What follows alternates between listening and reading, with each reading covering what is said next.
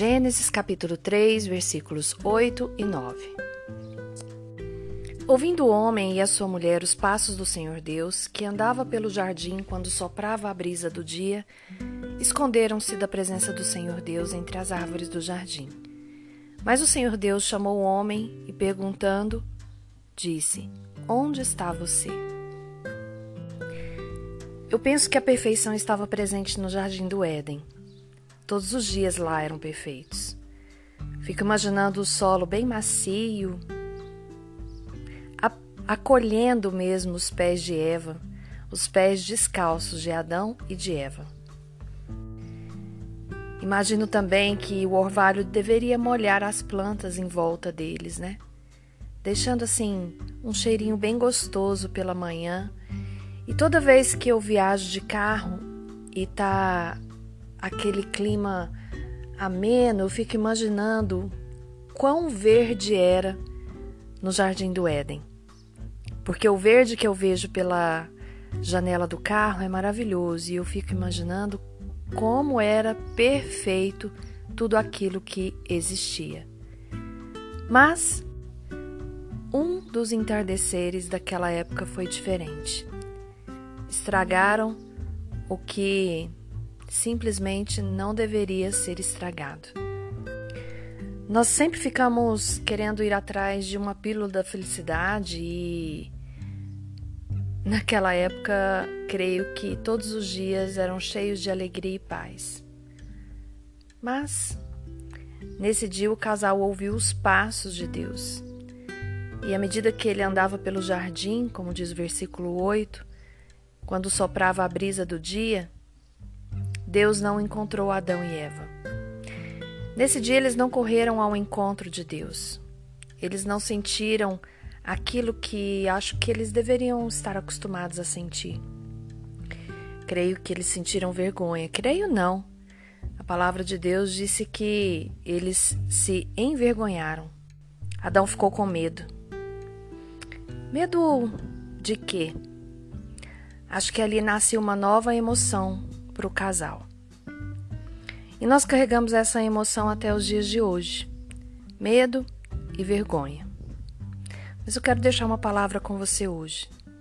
Apesar do que você já fez, apesar do que o seu marido já fez, apesar de tudo que vocês já viveram e que pode ser que envergonhe mesmo, pode ser que seja algo que não agrade ao Senhor, Deus ainda caminha com os seus passos em direção a você e pergunta onde você está.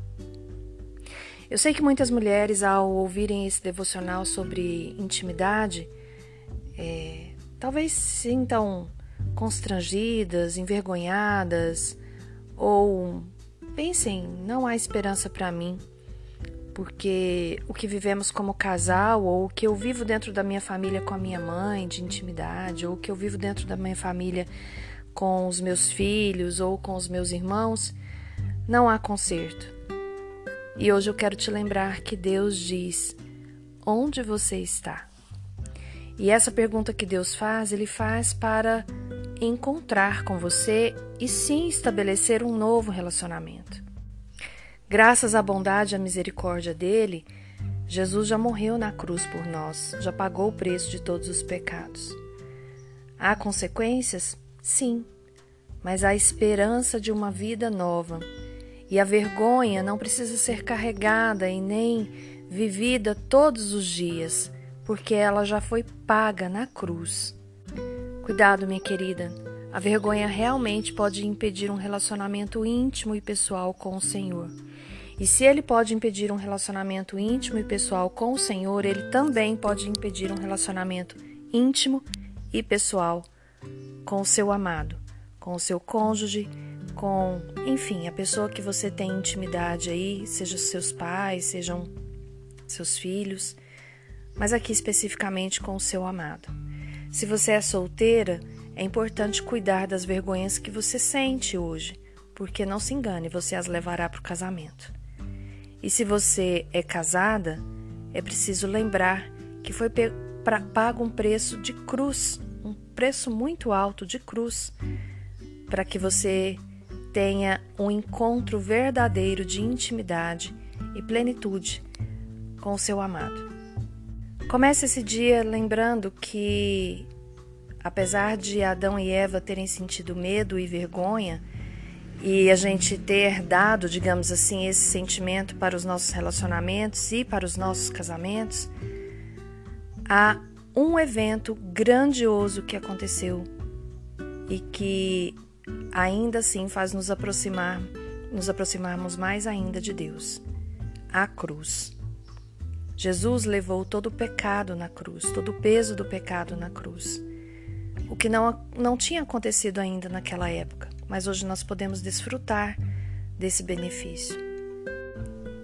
Cuidado quando você ainda insiste em cultivar a culpa e a vergonha pelo seu pecado.